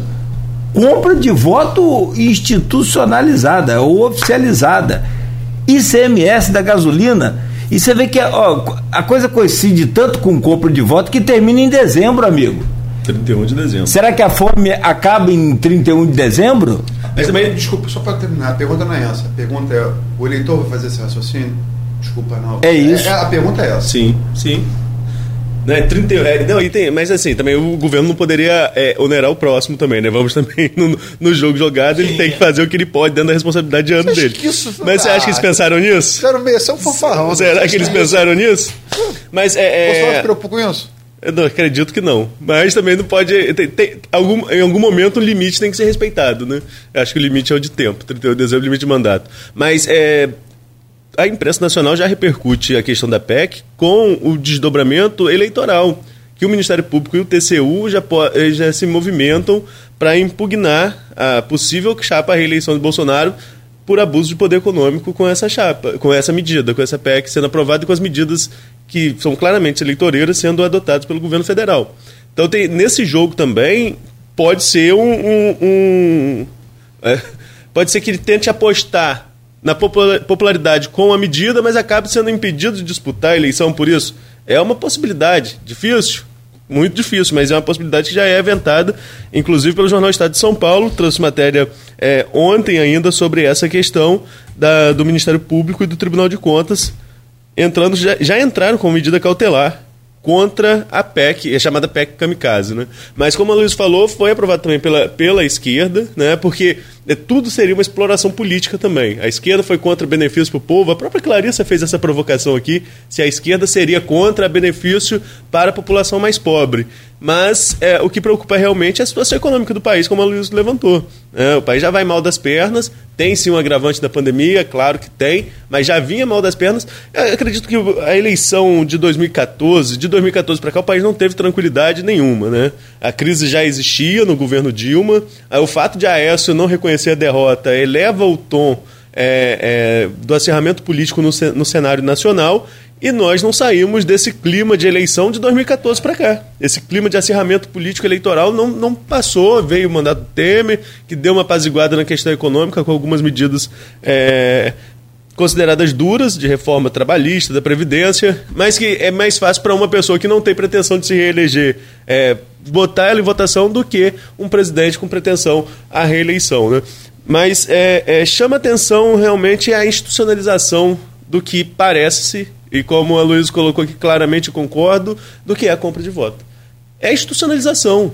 Né? É, é, a gente falou, falava muito na época do, da Lava Jato que o crime organizado se institucionalizou virou ali uma organização criminosa institucional com computador, eh, com, com registro em computador, né, de como que era feito o repasse de caixa 2, né, tudo institucionalizado. Isso era, era, era tratado às claras. Agora que isso foi tratado aí foi uma, um, é um outro movimento que vai beneficiar é, algumas camadas da população, onde o Bolsonaro vai mal, inclusive nos caminhoneiros, que ele teve muito apoio em 2018, mas ia mal por causa do preço do combustível, o preço do diesel muito alto, né? e agora vem essas medidas às vésperas da eleição. A questão volta a ser o tempo de novo, né? Como a Luiz falou, ninguém aqui vai prever, ninguém aqui vai prever o que vai acontecer, mas o tempo é muito pouco para ver se isso vai ter efeito ou não. Mas dinheiro no bolso, a pessoa percebe rápido, né? Então a gente não sabe. Porque vejo como o maior dificultador de uma reeleição do presidente Bolsonaro, apesar de discordar dele em várias declarações públicas, né? não, não, não vê como uma pessoa pública que tem deferência ao cargo, respeita a liturgia do cargo, mas fora isso, a grande, o grande dificultador do Bolsonaro é o carrinho do supermercado, é a economia é economia. A pessoa tá todos nós estamos percebendo que o nosso poder de compra foi embora, que está é, tá difícil você fazer qualquer tipo de compra, combustível estava bem alto, aí vem essa medida do ICMS, dá uma, dá uma aliviada, mas ainda assim está caro. Esses dias eu vi um vídeo de uma pessoa lavando o carro com gasolina, é Bolsonaro lavando o carro como se a gasolina estivesse barata, como se a gasolina estivesse barata, não está barata. Ah, se você pegar o início do governo Bolsonaro para hoje, você vai ver que o preço subiu muito tem subido no mundo inteiro o preço do combustível, é um, impacto também da pandemia. Mas o que vai definir essa eleição, em, é uma eleição que, que já se cristaliza como polarizada, é a economia. Se a situação econômica melhorar, pode ser que, que o Bolsonaro capitalize voto e esse incremento financeiro, com o apoio do Congresso a essa altura do campeonato, pode favorecê-lo de alguma forma. Eu diria que é um ponto fora da curva. A gente fala muito disso aqui, né? Que as pesquisas mostram essa tendência de que é, Lula e Bolsonaro só se houver um ponto fora da curva que pode se inverter ali o resultado. É, Lula aparece muito bem nas, aparece muito bem nas pesquisas. É, só um ponto fora da curva pode mudar isso. Eu acho que acredito que essa PEC, essa autorização para essas medidas populistas a essa altura do, do campeonato, né, há 70 dias, Luiz, você falou? 80 dias das urnas. 79 é, dias. Agora hoje. 79, né? É, essa medida populista a 80 dias das urnas, que foi ontem, né? É uma medida que é exatamente um ponto fora da curva desse que a gente vem sempre falando que pode acontecer durante o período eleitoral. Ó, para fechar aqui, eu conversei ontem com um petista que é pré-candidato. E ele falou: Nogueira. É depois daquela surra que nós tomamos em ter ficado contra o plano real, você acha que a gente ia pagar para ver, para ficar contra essa PEC? Eu falei, ó, pode até, porque o, o país está com fome ninguém nega isso. Ninguém nega e todos nós queremos sim. Mas não uma ação tão claramente politiqueira como essa. É, eu falei isso aqui. Eu falei isso aqui. Aliás, você lembrou essa semana. É, eu falei, é. é, esse é trauma de Fernando Henrique. Trauma de e, e, e, confirmado o que você falou já por um pedista. Ah, e como eu fiz no programa com Jefferson e Aninha, me permite fazer diferença de plano real de Bolsa Família, disso que está aí. É isso que está aí. Plano Real, Bolsa Família, você pode ter crítica, pode. Agora, você não pode negar que ajudou. O Plano Real, acho que, em, em termos retrospectivos, é impossível você ser contra o Plano Real. É impossível. É, é, a favor, é a favor de quê? É a favor da hiperinflação? Então, é, o Bolsa Família tem umas críticas, eu acho que são possíveis de ser mantidas ainda, visto, visto em, em, em, em retrospectiva. O Plano Real não. O Plano Real eu acho que é inatacável. Inatacável. É, o bem que ele trouxe ao país. Né? E é, esse, é, isso que está sendo feito agora não tem planejamento nenhum. Né? Arnaldo falou em ponto fora da curva. Arnaldo tá, não sei se viu, não, até quando o Centrão. O Centrão estava, quando saíram as pesquisas de maio e junho, que viram que o, o, retomada do auxílio emergencial não bastou, o estouro dos precatórios, em outra PEC anterior a essa, que se julgava ter sido o último tiro do governo federal, eu inclusive julguei, não tem mais para onde tirar. Teve para onde tirar, rasgou a Constituição. E a legislação eleitoral. Mas ainda assim, ainda que eu concorde com isso, ainda que também tenha visto manifestações de TCU. E... Cara, se você ficar contra o executivo e o legislativo, realmente está deflagrada uma crise de poderes que ele não sabemos onde pode levar o país. Se ele faz. É, é, é ontem estava lá cantando o hino nacional, aquilo, aquilo foi pensado. Aquilo foi pensado. Foi pensado. O presidente do STJ estava lá. Estava tava lá, é, bem lembrado, o presidente do STJ estava lá, bem, muito bem lembrado, Arnaldo. Estava lá, a, a, a, de quem senta do lado direito, né? A direita de Bolsonaro. De quem vê do lado esquerdo. Aí depende do ângulo de, do ângulo de visão. Eu acho impossível é, isso ser. Assim, é, eu acho um absurdo, veja bem, uma, eu acho um absurdo, mas acho impossível ser. Barrado, acho que a tentativa de barrar, se for levada a termo, como o caso aqui de Campos, da cassação da bancada da oposição, só vai piorar a situação. Não vai melhorar. Entendeu? Embora eu acho que o correto, é, é, é, é o correto seria não existir. Né? Seria caçar, mas assim, uma coisa que eu acho correto, outra coisa que é a consequência do que eu acho correto. E a consequência que eu acho correto é pior do que, do que, do que, do que pode acontecer aí. Agora, olha só, para finalizar, é esperar para ver. Pesquisas de agosto, preferencialmente na segunda quinzena. Você vai, vai saber o que vai ser a eleição a partir das, das pesquisas feitas na, da, da, segunda quinzena em diante de agosto. Aí você vai saber o que vai ser a eleição. Quem falar tudo que a gente sabia que ia ser a eleição antes, em que no voto, para mim, é, era muito difícil o Lula perder, tudo que a gente sabia, quem falar que sabe, quem falar. Está mentindo. Está mentindo. Vai ter que esperar as pesquisas da segunda quinzena de agosto em diante, entrando esse, esse auxílio, o que vai ser. Pode mudar? Repito, pode sim mudar. Pode sim mudar a eleição. No Pix do caminhoneiro, como está sendo chamado aí, o, o vale lá para o caminhoneiro, Pix caminhoneiro, até motorista de furgão vai poder se cadastrar. É porque eles querem botar também. tem outra coisa, a gratuidade de passagem no Brasil todo. Todos os municípios, a, a, municípios aliados do Bolsonaro, vão ter um repasse para botar passagem, não é um real de rosinha, não. É zero. Quer dizer, é, até dezembro todo município brasileiro aliado do Bolsonaro vai ter dinheiro público para botar passagem de transporte público a zero. Olha o que, que todo mundo aqui agora caiu a ficha, o que, que isso pode causar? Ou, ou, entendeu? São 872 mil motoristas. Aproximadamente. Que o motivo da PEC foi o aumento imprevisível do preço do combustível disparada de preço do combustível, tudo gira, a desculpa foi o preço do combustível. Que vem aumentando desde 2018 de forma. Antes mesmo da eleição do Bolsonaro. Desde 2018 o combustível vem aumentando e muito, né? Mas parece que só agora perceberam isso. Uma coisa é certa, eu sei que o próximo presidente da República, seja ele quem for, a gente falava isso até mais cedo hoje, né, Luiz? Vai ter um, um, um caminho muito árido para percorrer nos próximos quatro anos, seja ele quem for. Mas, sobretudo, a gente desenvolve aqui o papel de quê? De paz, de que a eleição seja discutida assim, nesse campo sempre de paz, sem agressão, sem é, é, é muito menos é, é, a violência né, fatal como aconteceu lá em Foz do Iguaçu. Né? Então vamos, vamos preferir a, a, amizade, preferir a felicidade do que ter razão. Deixa essa, essa questão, porque tudo isso passa e político não está nem aí para você que defende e que quer matar pensando nele. Aloysio, claro que todos ilutados, evidentemente, nos despedimos aqui desta manhã agradecendo aos ouvintes e a você que participou com a gente dessa bancada nessa semana, é titular desse programa. Muito obrigado.